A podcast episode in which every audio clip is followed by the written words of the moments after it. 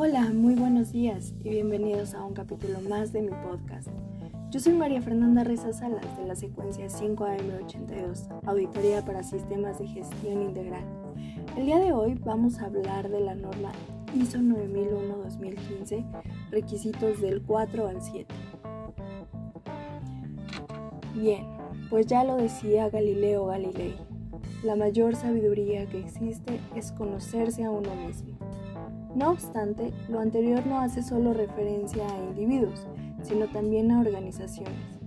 Es por ello que el punto 4 de la norma ISO 9001-2015 hace referencia al contexto de la organización, en donde dichas organizaciones deben de determinar sus cuestiones internas y externas, comprender las necesidades y expectativas de las partes interesadas, como también determinar los alcances del sistema de gestión de calidad. Todo ello con el fin de conocerse a sí mismos, reconocer en dónde están ubicados y con qué herramientas cuentan para lograr los fines deseados. Con base en el punto anterior de la norma, todo se vendría abajo si no se tiene un buen liderazgo. La alta dirección es partícipe en el compromiso con respecto al sistema de gestión de la calidad. En el punto 5 de la norma se habla precisamente de liderazgo y compromiso, en donde se promueven los enfoques a los procesos y los pensamientos basados en riesgos. Con lo anterior, se asegura que los recursos sean los necesarios para la gestión de la calidad. Un dato muy importante que mencionar es la capacidad que tiene el líder para llevar a sus subordinados al objetivo.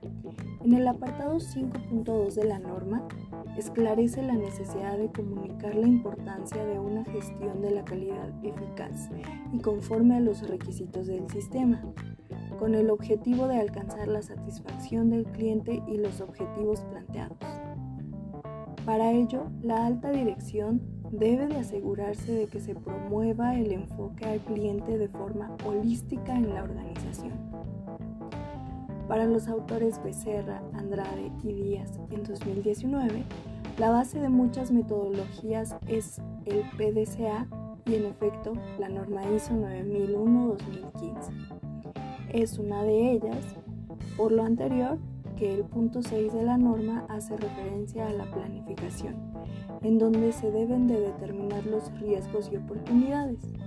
Lo anterior tiene como objetivo asegurar que el sistema de gestión de la calidad logre sus resultados. Es menester que la organización posea objetivos para alcanzar sus metas deseadas. Dichos objetivos se esperan que sean SMART, específicos, medibles, alcanzables, realistas y en tiempo acotado. Estos mismos objetivos deben de ser centro de seguimiento y ser comunicados y permeados en toda la organización. Asimismo, deben de ser actualizados si así se requiere. Al planificar los objetivos, la alta dirección debe identificar quién o quiénes serán los responsables, con qué recursos y cómo se evaluarán los resultados. Para finalizar este podcast, se abordará el punto 7 de la norma, apoyo. En este apartado se tienen que determinar y proporcionar los recursos necesarios para que la organización cumpla con sus objetivos. Asimismo, el mantener, establecer e implementar el sistema de gestión de la calidad. Un punto importante al abordar el tema de apoyo por parte de la alta dirección es el recurso humano.